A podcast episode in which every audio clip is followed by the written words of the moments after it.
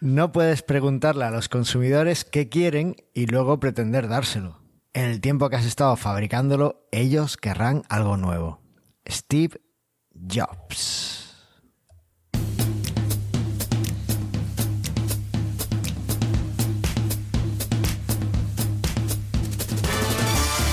Bienvenidas al 73 episodio de Mastermind Joomla, el podcast para, sobre Joomla para que lleves tu plataforma web al siguiente nivel. Yo soy Carlos Cámara, responsable de la Academia de Cursos de eh, Joomla de manualesjoomla.es y me acompaña el alma mater de este podcast, la persona sin la cual no tendríamos este, este sonido en las ondas, la inigualable Andrea Gentil, responsable de marketing en Exly y por supuesto domadora de Twitter y de Facebook. No será para tanto. Hola Carlos, ¿cómo estás? ¿Qué tal, Andrea? ¿Cómo vamos? Yo muy bien. Acá me estresada, pero bien. sí. ¿Que estás estresada? Después te cuento, dale, dale. Vale, vale, vale, vale. Bueno, me cuentas después porque ahora tenemos que presentar a una persona que todos conocemos en este podcast que nos encanta que venga, pero no podemos traerla porque si no nos quedaríamos sin minutos para hablar los demás. El grandísimo Aníbal Sánchez, líder de marketing de Exley. Hola, hola, ¿cómo están? Líder de marketing, no. Eh, ahí es verdad, es líder supremo del Jet y desarrollador principal de Exley. Ahí va. No, en realidad yo soy como el Robin de, Batman. O sea, yo estoy acá en la sombra. En la sombra manejando los títeres. Sí, sí, ya, ya te conocemos, Aníbal. Oye, Aníbal, ¿qué tal? Hacía tiempo que no venías por aquí, ¿eh? eh bien, bien, acá estoy. mucho tiempo trabajando, pero bueno, bien, acá voy. Bueno, alguna tos tuya sí se ha colado en algún episodio. Tampoco nos vamos algún estornudo, algún estornudo. sí. Pero bueno. Oye, este episodio lo grabamos aquí deprisa y corriendo hace, si es que parece que fue ayer cuando grabamos con Yannick, ¿eh, Andrea? Es que fue ayer, no. Hoy, contémosle a los oyentes, hoy es martes y grabamos el, el viernes con Yannick, así que estamos medio estresados. ¿Por qué?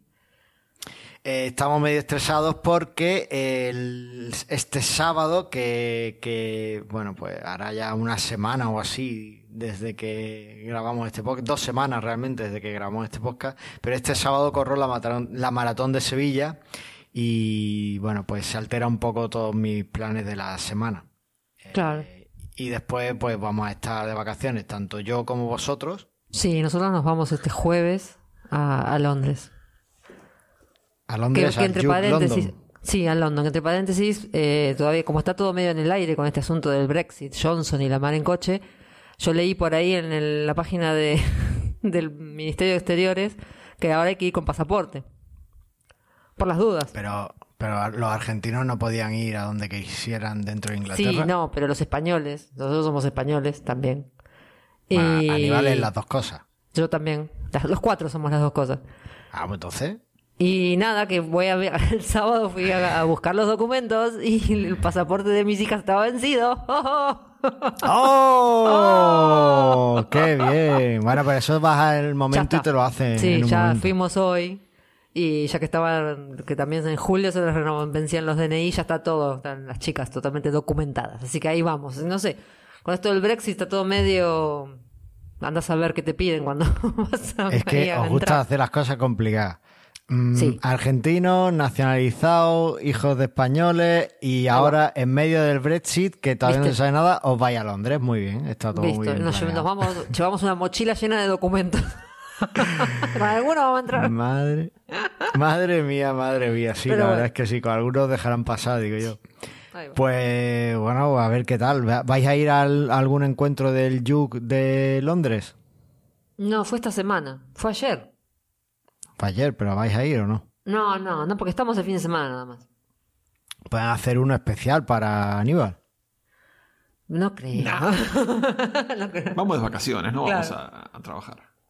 Ah, bueno, entonces, bueno, eh, entiendo que visita obligada los estudios de Harry Potter, ¿no? Donde se grabó las pelis de Harry Potter. Sí, sí, vamos a ir, vamos a ir, vamos a ir con las niñas. Y el, y el musical y el musical de Harry Potter también. no, el musical. No, no, eso pasamos. El musical para la próxima, dentro de 20 años. De verdad, ¿eh? es que, es que, vamos, que tenga que deciros yo cómo, cómo planificar en Londres. Es que no nos Bueno, gustan yo- los yo- musicales. Venga.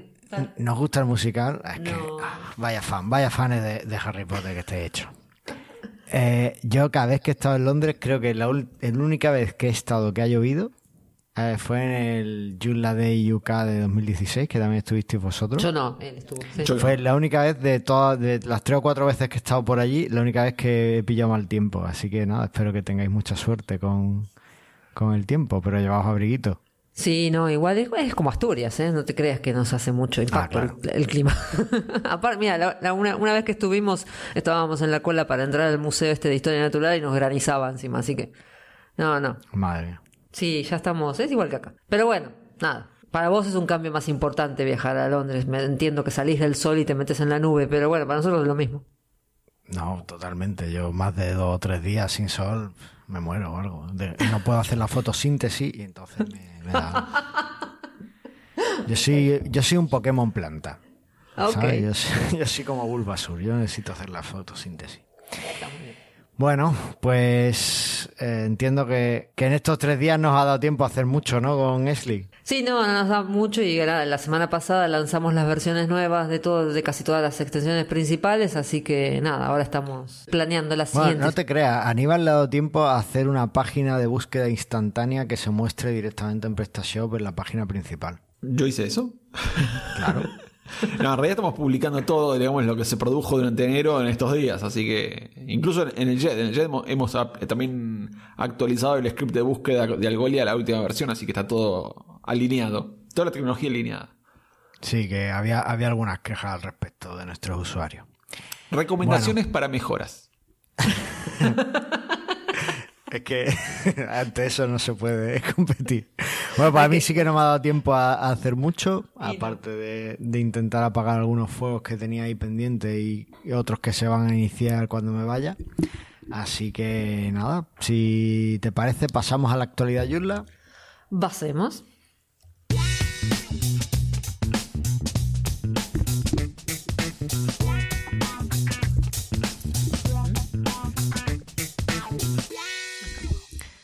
Aníbal, ¿tú, ¿tú habías venido al podcast con la nueva sintonía de...? No, creo que no. ¿No? No, hace rato Pues que no viene Aníbal, ¿eh? Sí, hace rato, hace rato. Bueno, pues nos la hizo nuestro amigo Eduardo de billsound.com, que tiene unos estudios de grabación en Córdoba muy chulos. Yo he estado por allí, estuve viendo las últimas que estuve en Córdoba y, bueno, pues, para que veas, ¿te gusta? Sí, muy bien. Ah, igual ahora ustedes son famosos, entonces hablan con todo el mundo, todo, millones de personas vienen al podcast y claro, a la, la gente que tiene a Bueno, su lado la tiene abandonada. Ya nos hemos abierto, tanto, ¿eh? nos hemos abierto a la comunidad internacional con el episodio de Yannick, ¿eh? Claro, y entonces eh, todos hablan en español o los hacen hablar en español. No, aquí, tienen que venir hablando en español porque yo no puedo hacer traducciones. Eso ya sería. Bueno, si algún oyente eh, está dispuesto a hacer el doblaje y traducción a invitados extranjeros, Claro. yo encantado de, de traerlos. Pero. Y, y viste pero que, que no parece que se está cocinando otro podcast en inglés. Es cierto, se está cocinando un podcast de Watchful Sí, con, con Steve Burch, con Víctor Drover, Sí. eh, con Tim, creo, ¿no? No, Tim no. No sé. no, sí, creo que eh, porque creo que el primer episodio los invitaron a los de Pe- Perfect Dashboard. Eso es, con Sander Porter Sander y- Po- y, y el otro, no Martin Busman. Y Ese. Martin Woodman. Vale. Pues sí, sí, muy chulo. Y es una consecuencia directa, creo yo, del Forum for the Future. O sea, Y sí, sí, sí. Y de ustedes, y usted- ustedes fueron la influencia, los trenders. Los no, trendsetters. no, no. No creo. eh, Sí, Tim- sí, no, más vale Tim Davis es el. No, fue los dos, fueron los dos que hicieron no, entre los dos. Entre Somos tan molestos los dos que andamos. Eh, ustedes definieron tendencia. Estamos ahí. Y además nosotros recuerdo que eh, somos humildes seguidores de Joomla Beat, que fue el que Claro. yo creo que trajo el esplendor al podcasting en Joomla. Así que... Sí, nosotros lo escuchábamos también. Va, va a ser hora de que se Mr. Bui. empolve la, el componente, la extensión que tengo de podcasting, que será, vamos, es un fork de la de Michael Basker empiece a publicarlo. Al final voy a tener que hacerlo. No sé si el líder, líder, líder absoluto, eh, ¿me vas a dejar publicar un fork de una extensión de Michael Basker o esas no se pueden forkear? Sí, si el fork se hace de forma propiedad, se puede, se puede forkear. Este, se puede publicar. Se puede publicar. ¿Cómo es la forma apropiada de hacer un fork en Joomla? Y reconocer que le estás haciendo un fork de una copia de otro software anterior, que le das crédito al, anterior y seguís el licenciamiento, no cambias el licenciamiento y, puedes continuar. O sea, por ah. ejemplo, si es código abierto GPL2, la próxima sigue siendo GPL2, mismo código abierto, se reconoce que el original es tal y que esta tiene mejoras y listo. Ah, nueva extensión. que me, da la impresión de que Joomla para ser un fork eh, soporta muy mal, tolera muy mal los forks dentro de la comunidad. ¿En qué sentido? ¿No? pero en todo caso, quizás los, Lo que pasa es que la gente muchas veces creo que eh, omite la parte de dar crédito. No, por eso, dar crédito al, código original, respetar el fork, mantener el copyright, porque el, el, anterior, digamos, tenía un copyright, el nuevo tiene otro copyright y sobre todo si no reescribiste toda la extensión. No, no, si estás usando, tenés que dar el crédito. Claro, por eso es dar crédito, cambiar el copyright para no seguir. Porque si, para, si no, el tema es no confundir a la gente. Si, antes existía una, extensión A, la nueva se tiene que llamar B. No puede ser mantener siendo A, porque A era de otro dueño. Entonces ahora B tiene que ser de dueño nuevo. ¿Y A reloaded se puede llamar? Eh, no, porque está como, digamos, queriendo engañar a la gente y pensar que es del mismo autor. O sea, tiene que ser un nombre completamente nuevo. Bueno, pues. Así que eh, tienes que pensarte el nombre que lo más nombre. ¿eh? Tiene, que, tiene que quedar claro que es algo nuevo, que, no es el mismo que el anterior, pero que viene de la herencia anterior. O sea, eh, hay que reconocer lo que hizo el, autor original, pero ponerle un nombre nuevo, si no, es si no es confundir. A ver, una nota para que sigamos grabando el podcast bien. yo sé que lleváis muchos años de casado, más o menos felices, habréis tenido buenos momentos y malos momentos, pero necesito que os acerquéis más, como si estuvierais aquel año que os conocisteis, que erais novios y que todo era maravilloso. ¿Por qué? Porque no se debe estar escuchando abajo. ¿Sí? Porque no se escucha Andrea. Aníbal lo escucho muy bien. Ah, porque yo tengo una voz así. Bueno. No, porque yo te acerco. Aníbal, abraza a tu mujer. Vos, vos acércate. Te acerco el micrófono y no me lo acerco a mí. Bueno, dale. Ahí va. Bueno, ok. Continúa. Aníbal, abraza a tu mujer.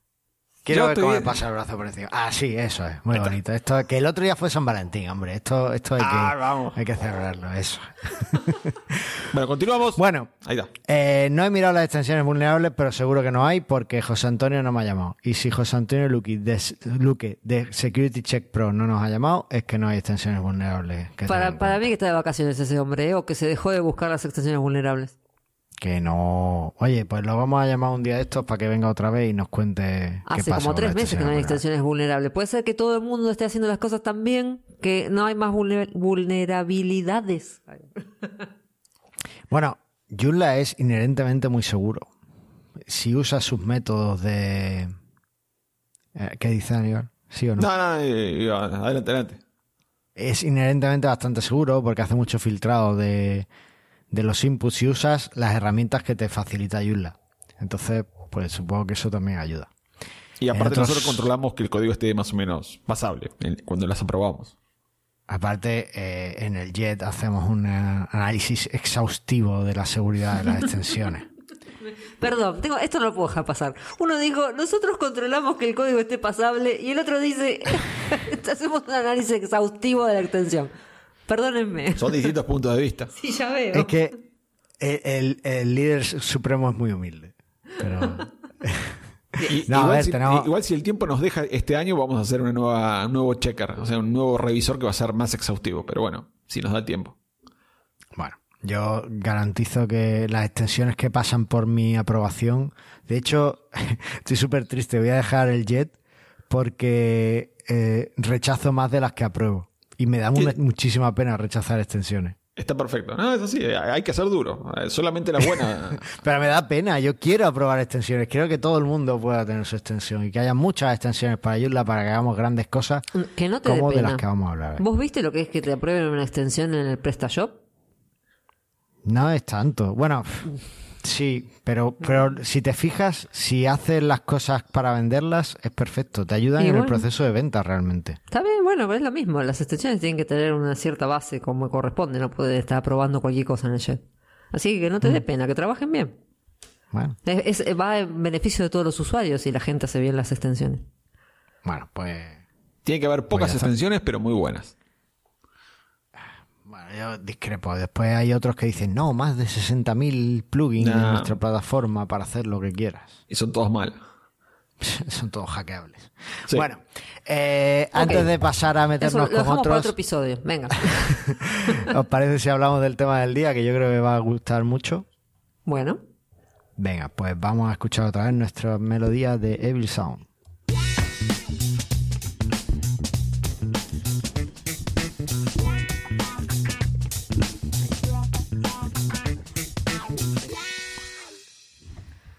Y hoy vamos a hablar de nuestras experiencias desarrollando eh, aplicaciones móviles con Joomla. Bueno, la idea es eh, contar un poco eh, esa aplicación tan famosa que he hecho, que, llevo tanto dando la, tabarra aquí. Ya hicimos algún adelanto en el episodio de Web Services. Y ya que tenemos la suerte de tener a Aníbal y, a ti, Andrea, por aquí, pues también que nos contéis vuestra experiencia en esto de los desarrollos de, de aplicaciones. Yo tenía una idea de episodio en mente, pero Aníbal ha cogido el guion y ha puesto, no, no, esto hay que cambiarlo, pam, pam, pam. Así que Aníbal, ¿quieres empezar con eso que me has añadido en rojo? Claro, eh, bueno, el capítulo es eh, aplicaciones en Joomla, ¿no? Aplicaciones Ah, ya has móviles. cambiado el título también. No, no, acá dice apps móviles con Joomla. Experiencias desarrollando apps móviles con Joomla. Ahí vamos. Entonces, la pregunta que yo tengo ah, para la gente que escucha este podcast es, ¿para qué quieren una app? O sea, es- esa es la pregunta de fondo. Para para mí la gente cuando decide, o sea, lo que he llegado a la conclusión es que cuando la gente decide, voy a desarrollar una app, no sabe bien para qué. O sea, no tiene bien, bien definido el objetivo ni qué es una app. Y, digamos, la decisión de hacer o no, o no hacer una app es fundamental. O sea, en general, la gente cuando quiere una experiencia web, quiere una experiencia de contenido. O sea, de buscar un contenido, encontrarlo, leerlo en el browser y, y so- y eso solamente. Por eso, dar el paso a desarrollar una app es una decisión a largo plazo, un proyecto a largo plazo que va a requerir todo un esfuerzo de desarrollar una app con una funcionalidad muy estudiada que en general la gente no toma en cuenta eso. A ver, yo ahí tengo mis eh, opiniones. Eh, tengo experiencia en, dos, áreas o en dos casos de uso en los que creo que, es muy necesario eh, o que, viene genial tener una app. Por un lado, eh, en el caso en el que tengas usuarios en tu plataforma que requieran interacción con la plataforma. En el momento en el que tienes una cuenta de usuario que requiere hacer login, yo creo que una app viene genial por comodidad del usuario, porque en el navegador del móvil, pues no se guarda para siempre tu, tu estado y bueno, pues en ese Claro, caso por- me parece me parece muy necesario. apoyando un poco, digamos, tu- esa idea que tuya, eh, digamos, hay sitios que han hecho desastres haciendo una app pública. Porque cuando la- se hace una app, la app siempre va a funcionar mal en los buscadores. O sea, por ejemplo, con unas, las apps con Google se llevan pésimo. Eh, entonces, en principio, una app, por lo pronto, siempre tiene que estar atrás de un login.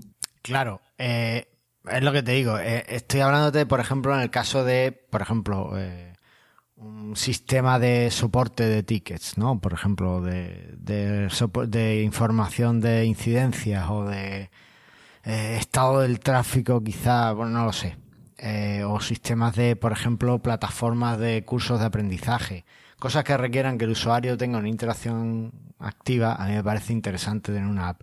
Y después hay otro caso en el que me parece muy interesante, y es, por ejemplo, en el caso de eh, los ayuntamientos, ¿no? El tener una app donde tú puedas eh, informar y estar conectado con tus eh, con tu población, a mí me parece un caso muy interesante. Por ejemplo, aquí en Roquetas tenemos una aplicación que no funciona del todo mal y, y rápidamente el otro día hubo aquí abajo de mi casa un accidente con una bici, un coche atropelló una bici y yo no me sé el número de la policía local, pero abrí la app y enseguida lo tenía ahí. ¿no? Entonces, como referencia me, me ayudó a, a hacer esa llamada. Obviamente pero es lo- no es la... Sí, dime. No, que es lo mismo que, te- que dice Aníbal. El punto es definitivamente saber para qué querés la app. O sea, no es. El asunto es, tengo un sitio web, entonces tengo mi app. No. Es, tengo un sitio web que tiene cierta funcionalidad o que si- o, Interna. presta, o presta cierto servicio, Interno. entonces me viene bien la app. ¿Entendés? Vale. Por eso, Sí, en, general, sí, sí. en general, por la experiencia que hemos tenido nosotros haciendo apps, eh, la gente trata de asociar, digamos, que tengo un sitio web, tengo que tener una app, Y no es así. O sea, en realidad lo que hay que pensar es qué funcionalidad adicional y avanzada quiero tener en la app.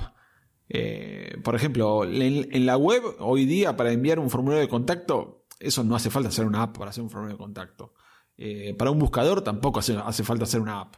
Para, digamos, hay millones de, funcionalidades web que la web funciona muy bien y hacer lo mismo con una app puede destrozarlo.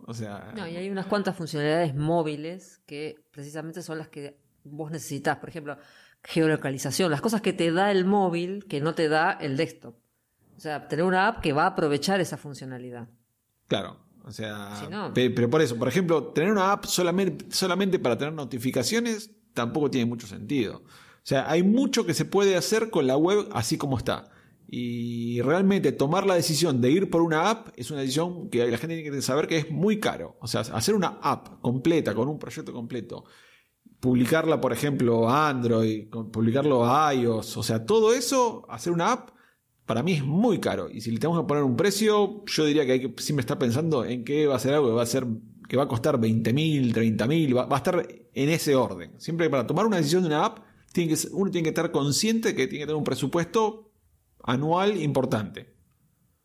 Bueno, Aníbal te está dejando claro que no quiere hacer más apps, pero no, no, te veo nada positivo eh, con las apps. No, no, hay, clientes que hay clientes, digamos, empresas pequeñas, medianas, grandes, digamos que lo, pagan sin problema y, estamos trabajando con clientes de, esa envergadura y, digamos con esos presupuestos y, van para adelante. De hecho, una de las aplicaciones que nosotros habíamos hecho originalmente hace, un par de años, hoy día se está migrando a Drupal con eh, y con tecnología similar de Ionic y, Córdoba, pero digamos, es parte de tener un presupuesto que digamos, es corporativo. no, no es una decisión liviana hacer una app. Vale, vamos a suponer que hay alguien que a pesar de escucharte quiere una app. Eh, tenemos las opciones eh, que hay ahora mismo para tener una aplicación móvil es un desarrollo nativo. Eh, bueno, no nos olvidemos de una cosa. Cuando hablamos de una app, no hablamos de una, hablamos de dos siempre. Porque tenemos sistemas eso, eso porque estás asumiendo que vas a, eso porque estás asumiendo que lo van a publicar en Apple Store o el Android Play. Sí, en un caso, en, el caso de, aplicaciones públicas, ¿vale? También hay un caso que es más nicho en el que una empresa eh, quiere dar eh, un servicio a sus empleados a través de una app, que también hay casos de eso, y eso ya, pues a lo mejor, si, si la empresa solo trabaja con Android, pues es verdad que ahí solo necesitas una.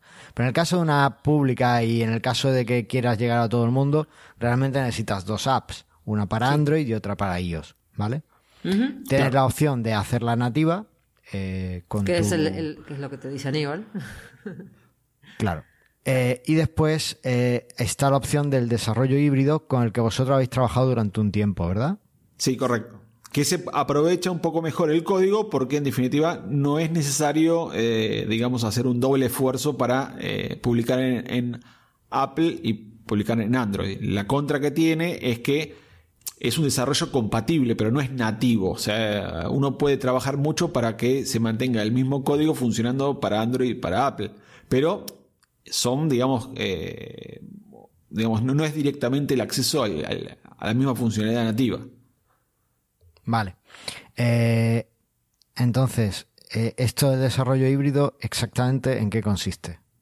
Y uno escribe el código una sola vez y, se compila para una aplicación, para una plataforma o la otra. Pero en principio siempre el código se escribe solo una vez. Eso, es el beneficio principal. No, pero aparte que, que no escribiste Andrea, código, quiera a tu marido, quiérelo.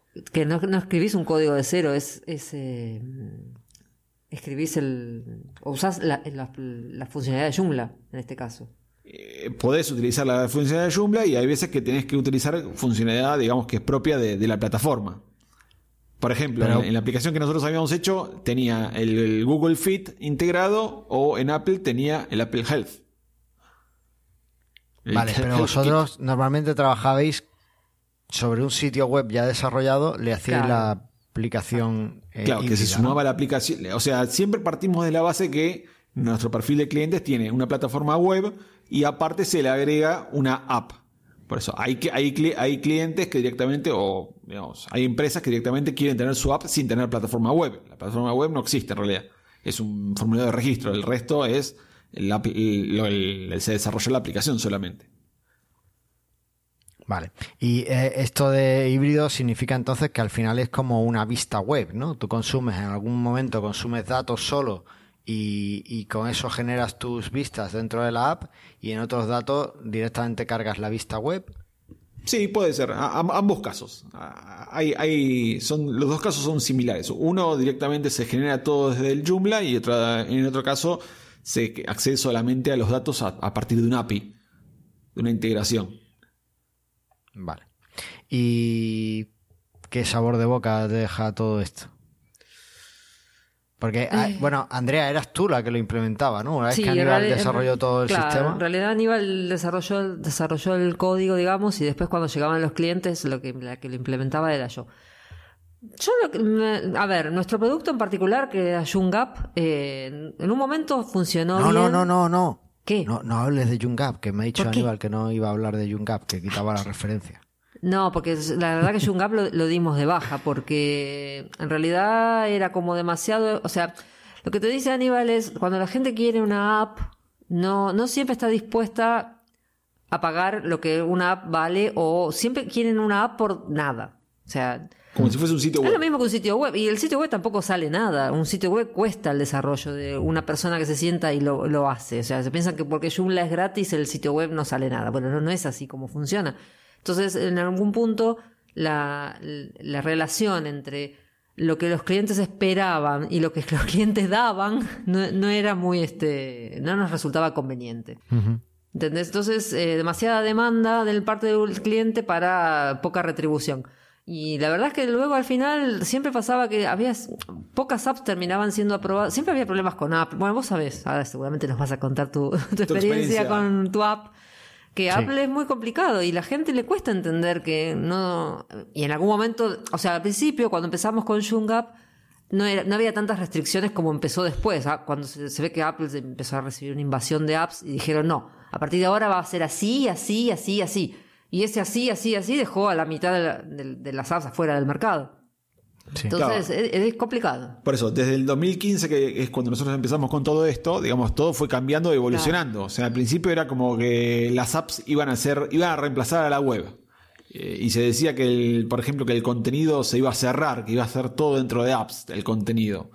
Y después con el tiempo se, vio bien, se fue viendo que en realidad las apps no eran tan buenas para el tema del contenido, que no se podía indexar, no se podía buscar, a Google tampoco le convencía demasiado eh, que la gente se usase apps, con lo cual la barrera de entrada de las apps se fue subiendo y cada vez más arriba, cada vez más arriba. Por, eso hoy digo, hoy digo que el presupuesto para hacer una app tiene que ser alto. ¿Por qué? Porque lo fueron subiendo. O sea, cada vez se fue yendo más, más, para arriba. Por ejemplo, Apple eh, dio de baja todo lo que eran las aplicaciones avanzadas en plantillas.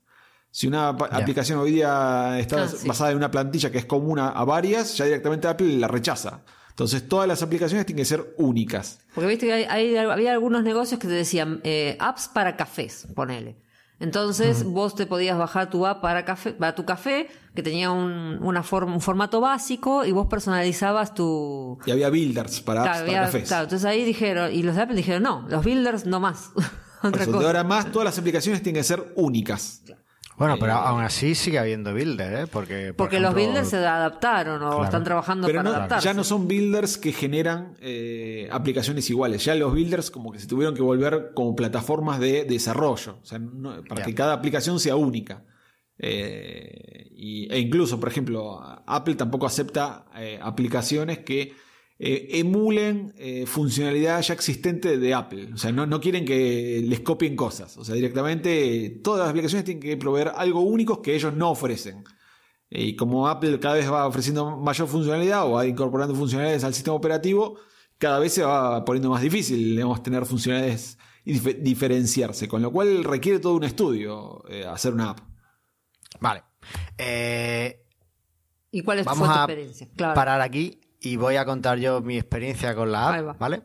Y, Convengamos que fue el último año, con lo cual vos entraste en esta, con esta onda ya claro, yo ya entré con todo el cambio hecho, ¿vale? Yo entré ya con, todo esto. Entonces, eh, yo, mi, mi, opción a la hora de hacer la app no fue hacerla nativa y tampoco fue un desarrollo híbrido puro, ¿no? O un desarrollo híbrido este clásico.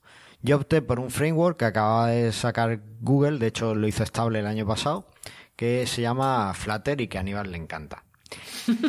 Eh, Nunca hice nada con Flutter. ¿eh? Es, es, un framework que eh, te permite con el mismo código base generar aplicaciones para Android y para iOS, ¿vale? Eso está bien. No es un framework híbrido al uso porque realmente genera código diferente para cada plataforma eh, lo que creo que hace internamente es que tiene como una pequeña máquina virtual. Claro. Y, o como un pequeño. Está muy basado en Chrome, en el motor de Chrome. Entonces, como que tiene ahí dentro un Chrome andando que eh, se integra muy bien con el sistema operativo del móvil y eh, además te permite usar prácticamente todas las funcionalidades nativas que tiene el móvil a través de plugins. ¿vale? Tú necesitas usar la cámara, pues te metes una librería para usar la cámara y ya la tienes. En ese sentido está muy bien. Eh, de las comparativas que he ido viendo en estos años, en este año, pues parece ser que es el que mejor rendimiento tiene de todos estos sistemas que te ofrecen el código para las dos plataformas, ¿vale? Y sé, alguna de las ventajas que vi es que eh, tiene un lenguaje que se llama Dart, que se parece a JavaScript, pero es como un JavaScript bien hecho, ¿vale? es un lenguaje. JavaScript está mal hecho. JavaScript es un lenguaje del infierno. Entonces, eh, Google dijo: Voy a hacer Dart, que va a ser mejor. Intentó sustituir JavaScript por Dart, no lo consiguió y alguien lo rescató este lenguaje y lo metió en Flutter y va bastante bien. Entonces, es un lenguaje de alto nivel, muy tipado. Eh, y, y, está, está chulo. La verdad es que programar con Dart mola mucho y me está incluso enseñando muchas cosas de programación que en PHP pues no, necesitamos y no o no usamos habitualmente y que están genial, ¿vale? Otra de las cosas buenas de Flutter es que está estrictamente orientado al diseño. Parece que lo ha hecho un diseñador gráfico. En el sentido de que todo lo que se mueve dentro de tu código eh, son widgets. ¿Vale? Tú todo lo que devuelves es widget casi que tienes que hacer la lógica de la aplicación con widget, es decir, con cosas que van a mostrar resultados. Y eso te ayuda después a la hora de hacer la interfaz, es muy fácil, porque, porque es solo poner los bloquecitos y demás. Y eh, incluso hay herramientas, Adobe XD o algunas otras, te permiten eh, generar código Flutter, código para una aplicación, directamente desde el editor de, desde el editor de visual, ¿vale? O sea, tú estás haciendo la app y dices aquí va una caja con un botón y eso te genera el código. Eso lo han hecho en las últimas versiones y está muy bien.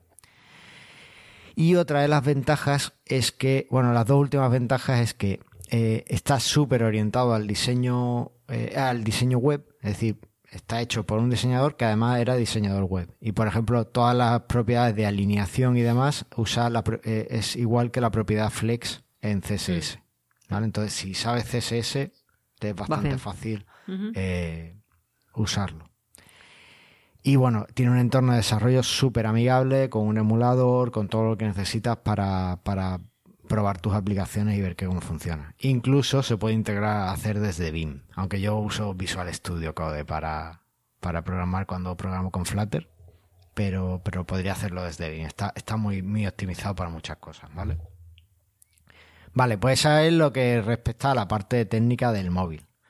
el desarrollo, bien. Con Flutter, bien. He tenido que aprender muchos patrones que no conocía. En Joomla usamos solo modelo vista controlador. Y en Flutter hay una cosa que se llama la Business, Business Logic Operator Container, algo así, la block, ¿vale? Entonces, es como eh, una cosa diferente. También creo que viene un poco de, React y Redux y esas cosas. Bueno, eso es lo que usé de la parte de, móvil, ¿no? Más avanzada. Y después de la parte de backend, pues claro, mi aplicación, lo que. Bueno, claro, no he contado lo que hace la aplicación. La aplicación es. Eh, la página web la podéis encontrar en sourceativa.com, ¿vale? Es un. Eh, para aquellos que, que sean tan limpios como lo era yo antes, es una aplicación. Source Sativa es un, una raza o un, un tipo de marihuana. ¿Qué sí? y, y de cannabis, sí. Y Sativa .com, eh, la idea de- del negocio es eh, mostrar las mejores ofertas de marihuana dentro de Colorado, ¿vale? Para nuestros, nuestros usuarios. Esa es la idea, la hice con, eh, con unos socios de allí de Estados Unidos y eh, la idea era esa. Una de las cosas que necesitábamos es que la aplicación, eh, conforme tú te acercaras a una tienda, a un dispensario de marihuana, te avisara de las ofertas que tenías en ese dispensario de marihuana. ¿Vale? Y bueno, para eso Flutter tenía un plugin, hay un plugin que, que te permite hacerlo y, y pudimos hacerlo con, con ese plugin. Entonces, eh, lo que hace la aplicación es que se conecta a sourceativa.com con tu cuenta de usuario, te das de alta como usuario y ya te descarga todas las ofertas que haya por allí, por, por tu zona. ¿Vale? Y te las muestra en función de la cercanía que estés y pues te permite guardar favoritos y un mapita para que veas dónde están y todas esas cosas. Eh, para hacer todo eso, para conectarse al sitio, para crear la cuenta de usuario y demás, eh, necesitamos primero un sitio web y segundo eh, poder conectarnos a, a ese sitio web y extraer los datos. Para eso, eh, el sitio web lo montamos en Joomla, porque mi socio de allí es con el que suelo hacer trabajos Joomla y es, eh, lo que conoce Joomla. Y además lo, lo hacíamos con Zoo, lo hicimos con Zoo y está hecho con Zoo. ¿Qué, ¿Cuál es el tema? Claro, ahora necesitamos transformar todos esos datos del web service, de, de- de que había en la web, en datos que la app pudiera consumir, ¿vale? Para Claro. poder traer todos los datos y demás. Para eso eh, instalamos, eh, bueno, remito a, a los oyentes al episodio 67, donde hablamos de web services y APIs y demás, donde veis las opciones que os comentamos, y nosotros en aquel momento elegimos JBackend, ¿vale? Que es una, un componente de Joomla que te permite crear una API o tener una API para tu sitio web para consumir, como va a tener Joomla 4, pues igual, pero... Algún día. algún día, mañana. Vamos a tener Joomla mañana Ahí va. pues eh, ya en Joomla 3. Eh, ¿Por qué elegí JBackend frente al de Tech Joomla o cualquier otra opción? Porque JBackend tenía ya soporte para Zoo, teníamos un tiempo muy, muy corto de desarrollo, la idea era publicar en cuatro meses y, y era súper rápido hacerlo entonces con JBackend. JBackend me encontré algunas cosas que están muy chulas. Por ejemplo, tiene un log de errores de cada consulta o un log de cada consulta que se le hace, ¿no? Y te va poniendo las razones, el tiempo de respuesta, el mensaje de respuesta y demás. La documentación de JBackend está muy bien, es sencilla de entender y eh, te permite una autorización por token. Es decir, nadie puede conectarse a tu sitio web y descargar datos si no tiene el token adecuado. Además, tú puedes restringir ese token por grupo de usuario o por usuario concreto. Forma que eh, un usuario pues va a poder descargarse solo las cosas que tú le digas. Y eso está muy bien, porque tú a lo mejor en la API, pues para un tipo de usuario requieres unos permisos, pero para otro tipo de usuario, pues le quieres mostrar otras cosas. Bueno, pues eso se hace eh, con los tokens de usuario y, que, y puedes restringirlo a través de, los grupos de usuarios. Recuerdo que en Manuel Joomla hemos terminado el curso de eh, grupos de usuario y de gestión de permisos de usuario. ya que estamos. Ahora, antes dijiste, y pensábamos publicar en cuatro meses. Sí. Pensábamos Ajá, publicar en cuatro meses. Entonces, Ahora eh, viene la parte empecé- desagradable. Venga. Empecé el desarrollo en diciembre, porque claro, yo esto lo hablé con mi socio en, en noviembre, después del maratón de Nueva York, que estuvo allí, estuvimos. Esta, esta idea surgió en el Museo de Historia Nacional de Estados Unidos. Así que cuando veáis la peli de noche en el museo, todos, Ajá. ahí es donde surgió su Estamos hablando del 2018, ¿no? 2018, sí. Ahí va, bien. Y, y entonces, bueno, pues en diciembre empecé todo el tema del desarrollo y la idea era publicar en marzo. Del 2019. Entonces, de 2019. Mi idea era publicar en marzo y en febrero, de hecho, ya estaba listo, ya tenía una primera versión de la aplicación para Apple y para Android, pero Android no me preocupaba. Nuestro objetivo era el mercado de Estados Unidos. Claro, con lo cual te ¿Qué preocupaba pasó? Apple. Que le metimos la app a la Apple Store y nos dijeron que, que no. Claro. Básicamente, que es que Básicamente. todo lo que se podía hacer, eh, todo lo que hacía la aplicación se podía hacer con, con un navegador web y que no hacía falta una aplicación para ello. ¿Y viste Lo qué cual- fea que es cuando te dicen eso? Sí, porque además era mentira, porque nosotros estábamos usando la localización del usuario las- y las notificaciones. No, no importa, a Apple no le interesa lo que vos le digas porque es lo que ellos dicen. punto. Te lo ponen difícil. Sí. Claro, entonces al final de estar con ellos, enviarles dos o tres veces y mm, dos o tres intentonas y demás, eh, no conseguimos que nos la aprobaran. Y quedó un poco en barbecho porque tuve que sacar otros proyectos adelante y bueno, fui trabajando ya con el pie fuera del acelerador. Pero en junio, o julio, lanzamos o enviamos otra, hicimos un rediseño de la aplicación completo y eh, que además le fui enviando a Aníbal. Eh, y ya le añadimos incluso Google Maps y algunas cositas más, la funcionalidad de guardar favoritos y demás. Y con esto ya Apple eh, parece ser que le gustó más o cambió el revisor que estaba revisando nuestra app, que, me lo dijo Aníbal que eso podía pasar. Sí, puede ser una combinación, claro. Y a este revisor pues parece que era menos estricto. Entonces ya nos permitió publicar la aplicación. Y ya, ya teníamos la cabeza dentro. Claro, bueno. Ya a partir de ahí pudimos publicar, seguimos haciendo las pruebas, hicimos algunos cambios para mejorar un poco la, usabilidad y el rendimiento. Y bueno, la publicamos al final en, en, noviembre, pero ya por temas internos. Nosotros en principio en julio agosto podíamos haberla publicado. Bueno, pero en definitiva, fíjate que por más que Flutter ande muy bien, sea muy lindo y demás, se transformó en un proyecto de un año. Sí, porque ahí pagamos yo creo, las consecuencias de no saber, no haber, de que fuera la primera vez. ¿Vale? Sí, bueno, pero es lo que, le pasa a casi todo el mundo. A todas las aplicaciones le pasa lo mismo. Claro, Terminan siendo proyectos de un año. Claro, entonces en un año es un, un proyecto que tiene otro costo, otro presupuesto o ¿Entendés? Es lo que, lo que te decíamos nosotros, que con Jungap lo que la gente quería era tener una app publicada en dos meses. Y no funciona así. La, y para, para tener el mismo contenido que tenía en la web. Claro, y ahora ya no funciona así con Apple. Sobre todo con Apple. Con Google no es tan complicado. Pero, Apple no. en Google uno termina publicando la app más rápidamente. En Google termina eh, publicando la app más rápidamente, pero con los mismos fallos. O sea, funcionalmente es una aplicación que probablemente no tenga éxito por los mismos fallos. Que, a ver, te, cuento, te cuento lo que tardamos en publicarla en Google. en Google no lo intentamos hasta que no tuvimos el OK de Apple, ¿vale? O sea, hasta, hasta agosto no lo intentamos, ni siquiera. Habíamos creado la cuenta y tal, pero no habíamos subido nada. Lo subimos. Eh, la mandamos a que nos la probaran, a que la revisaran y tardaron, yo qué sé, dos días en darnos el ok. Es que ni, nos preguntaron, ¿sabes? En Apple recuerdo que además, como es una aplicación que trata con, esto es curioso también, que trata con temas de marihuana y demás, eh, nos obligaron a poner eh, varias comprobaciones. Por un lado, eh, la app solo podía ofrecer datos a usuarios que estuvieran dentro de algún estado que donde la marihuana fuera legal. Claro, sí. Eh, y, le, seguramente el tema de la edad, ¿no? Claro, por otro lado tuvimos que añadir una pantalla de comprobación de edad. A mí me parece absurdo porque es simplemente preguntarle al usuario y el usuario puede decir sí, pero bueno. Eh, y bueno, eso es lo mismo que con el GDPR que dice, usted tiene más de 16 años para navegar este sitio y vos le decís sí. Y bueno, es lo mismo. Pues tuvimos que hacerlo y bueno, una vez que hicimos eso se publicó sin problema.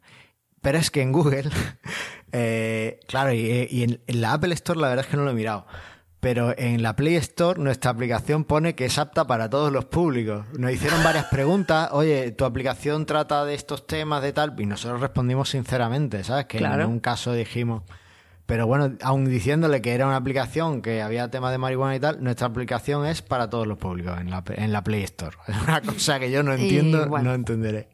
Gente, gente más libre la de Google, me parece. Sí, sí, eso, eso parece. Estados Unidos eh, no puedes darle un beso a tu novia, pero sí puedes fumar marihuana siendo...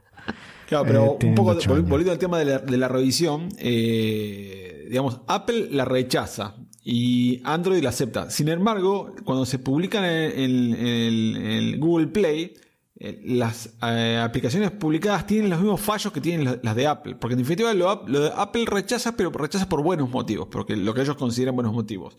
Con lo cual probablemente las de Android tienen los mismos fallos. O sea, porque son mm. aplicaciones que parecen sitios web, que no tienen funcionalidad que está adaptada a los móviles.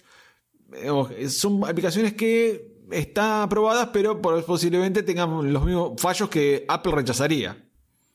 Sí. Así que es una buena medida, por ejemplo, primero aprobar primero en Apple y después tirarse para Android heredando las, mejoras que requirió Apple. A ver, yo, yo creo que sí, porque además también te garantizas que la parte más difícil, eh, hay un dicho de productividad que dice cómete la rana a primera hora de la mañana y después ya tienes un día maravilloso. Pues es igual. Haz primero lo difícil y una vez que lo tienes hecho ya lo otro no te va a complicar tanto. Oye, eh, nos queda poco tiempo porque tengo que tenemos que irnos pitando. Yo creo que, como conclusión lo que se puede decir es que hay que analizar claramente si necesitas una aplicación móvil y a partir de ahí ver cómo hacerla y tener todas estas cosas que mencionaste sobre los requisitos de Apple y demás en cuenta. Vale, esa es una conclusión, pero antes de eso, Aníbal, quería preguntarte sobre las Progressive Web Apps. Mm, bueno, ya hemos hecho un, un, episodio aquí sobre Progressive Web Apps, que os lo dejaré en las notas del programa. Pero ¿Cómo lo ves como alternativa a todo esto, a tener una aplicación móvil? Bueno, se dice que son el futuro. O sea, lo que pasa es que es un futuro que está basado en estándar, eh, en estándares web. Los estándares web eh, siempre les llega, les lleva tiempo, digamos, terminar de ser implementados en todos los navegadores. O sea, el último que, digamos, se animó a terminar de completar la, implementación de, las web apps fue, el Safari de Apple. Eh, con lo cual ahora podemos decir que realmente se puede implementar eh, Progressive Web Apps. Las Progressive Web Apps son apps que funcionan en el browser, pero con las mismas capacidades que tiene una aplicación mobile. O sea, pueden hacer lo mismo eh, a través de estándares y con toda una serie de, digamos, de desarrollo especial, pero básicamente tienen las mismas capacidades, con lo cual se sube más la barrera para crear una aplicación nativa o híbrida. O sea, ya como que no es tan necesario tener una aplicación móvil publicada, sino que directamente uno accede al sitio web y el sitio web, por ejemplo, instala en la, en la home del móvil el, icono y uno puede acceder directamente al icono y, ver la funcionalidad de la aplicación directamente desde el icono del móvil en la, home. Eh, en el, del móvil, ¿no? O sea, se entiende que en realidad, por ejemplo, cuando uno entra a algún sitio, el sitio le ofrece instalar la aplicación y en realidad está instalando una aplicación que es una web app. Es un acceso directo. Es un acceso directo, pero que también tiene capacidades como si fuese una aplicación móvil. Claro, puede, manejar almacenamiento local y otras cositas. Hay toda una serie de APIs que permiten hacer geolocalización, pedir permiso, usar la cámara, eh, usar el audio. O sea, hay, toda una, una, serie de APIs que, digamos, que están, empiezan a estar cada vez más disponibles para poder hacer directamente la web app que sea una Progressive Web App y que extienda la funcionalidad del móvil eh, con capacidades locales.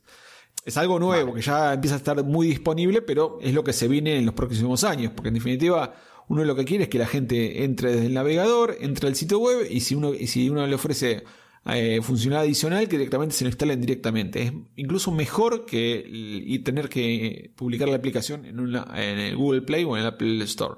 Porque directamente la gente ve como una experiencia unificada entre la web y la aplicación. Y te saltas todos estos problemas de que en la tienda de aplicaciones pues no les guste tu diseño o lo que sea y no te quieran aprobar. Claro, si, lo, si, lo, tuvieses que empezar hoy en día, quizás empezarías directamente con una Progressive Web App en vez de empezar con tecnología para, para los stores. Vale, pues dejamos aquí esto. Súper interesante, estoy seguro de que en el podcast volveremos a, hablar de esto porque eh, como aprendizaje o como o como rédito de, este proyecto de, aplicación móvil que os he contado, todavía no he cogido un duro. bueno, ahí va, ¿ves? Y, quedaos con la cifra que ha dado Aníbal antes porque es muy cercana a lo que mm, posiblemente me haya costado o lo que yo le hubiera cobrado a un cliente por, y sí. por, por hacerlo, ¿no? Claro. Eh, pero lo que sí he conseguido es eh, hacer, o sea, gracias a eso, pues hemos ganado la experiencia suficiente, mi socio de Estados Unidos y yo, para hacer otros proyectos de aplicaciones móviles y a uno de nuestros clientes hemos podido ofrecerle y cerrar con él un proyecto de, aplicación móvil. ¿no? Está bien, al final fue, pues fue un caso de estudio para vos. Claro, fue, fue, un caso. yo, yo, tenía muy claro que de aquí al menos sacaba el aprendizaje. No sabía si la, si la, si Source iba a funcionar. No lo sé todavía. Porque todavía el del chico de marketing pues está un poco dormido. pero, pero bueno, yo me he quedado con el conocimiento, he aprendido una cosa muy nueva que me ha ayudado y me ayuda a hacer mejor código en PHP, que además me, me ha permitido abrirme a otros lenguajes de programación y eso es genial siempre. y bueno, también entrar en contacto con otra comunidad. Ya fui a la FlutterConf en Marbella y algunas cosas. Sí, Así porque que eso es, es lo que decimos siempre, siempre hay que crecer y buscar otras cosas. falta, me, me hubiera gustado meter una aquí a, tengo a alguien que, que usa Good Barber, que es uno de estos que hacen planti- aplicaciones como servicio y Ajá. tengo, conozco un usuario, pero vamos a dejarlo ahí. Espero que venga, ya digo, retomaremos esto de las aplicaciones móviles porque es algo que, que aunque vosotros ya no lo hagáis, eh, os gusta hacer. O Aníbal yo creo que le, le gusta todo esto. Y, y a mí me encantaba hacerlo, me, gasta, me encanta trabajar con Flutter, así que yo creo que volveremos a hablar sobre esto. Bueno, ahí va. ¿Listo? Listo. Eh, hablamos sobre mm, el Feedback. feedback. Sí. Venga. Gonna call? El feedback. Bueno, pues a pesar de que solo han pasado tres días, tenemos feedback, Andrea. Wow. Pero no en el último, no sobre el último episodio. No, no, entré a, a iVoox a verlo. No, es el amigo Lothar en el episodio 71 en Evox, nos, eh, eh, que se llamaba Solucionar problemas en nuestro sitio web, nos dice: Mi problema es que algunos podcasts no los escucho, como este. ¿Hay indicaciones escritas? Gracias. Bueno, Lothar o cualquiera, todos, absolutamente todos los podcasts de Mastermind Joomla tienen unas notas del programa donde vienen las referencias eh, que contamos. En Evox es verdad que como no me permite poner bien enlaces, lo que tiene son un enlace al artículo Claro. de la- dentro de la página web de Mastermind Joomla y ahí están todas las referencias, ¿vale? En algunos casos, sobre todo en los primeros episodios, eh, tenemos además un texto detallado que me curraba en aquel momento. Ahora hace tiempo que no expando episodios, pero bueno, en algún momento volveré a retomarlo y a escribir algo más elaborado los episodios. Pero lo que sí tenéis siempre seguro son los enlaces y en algunos casos también los pasos que, o la escaleta, digamos, el guion que hemos tenido a la hora de hacer el podcast. Así que bueno, pues ahí lo, ahí lo sabéis. Ahí va. ¿Vale? Sí, Venga. bueno. Eh, ¿listo? Listo. No tengo nada más No, que decir. tampoco. Episodio Solo Express. que el Yul, episodio Express, Yula de Madrid en Lisboa. Chula de Madrid en Lisboa. En ¿what? junio. Eh, no. Yula Day Madrid en Madrid el, el 13 de junio. Os esperamos a todos veros allí. Antes de eso, en Lisboa, estaremos en el GM Sí, que publicaron en el en sitio el hoy, que- que di- anunciaron, vi por ahí que está, está en línea el sitio, creo que se deben poder ya comprar tickets y demás. Ah, pues ya podéis comprar vuestros tickets. Seguro que cuando este episodio esté en el aire ya podéis Sí. comprar vuestros tickets. Así que rápido a hacer vuestro hueco para el Yula Day, el JM Beyond Lisboa. JM Beyond 2020 en Lisboa. Ya está. Listo. Listo, lo dejamos, Lo aquí. dejamos aquí. Mil gracias, Andrea. No, gracias a ti. Mil gracias, Aníbal, líder supremo. El placer de siempre. Y bueno, nos vemos próximamente y pasarlo muy bien en Y Londres. tú también, que te vaya muy bien en la maratón. Venga, un saludo. Hasta luego.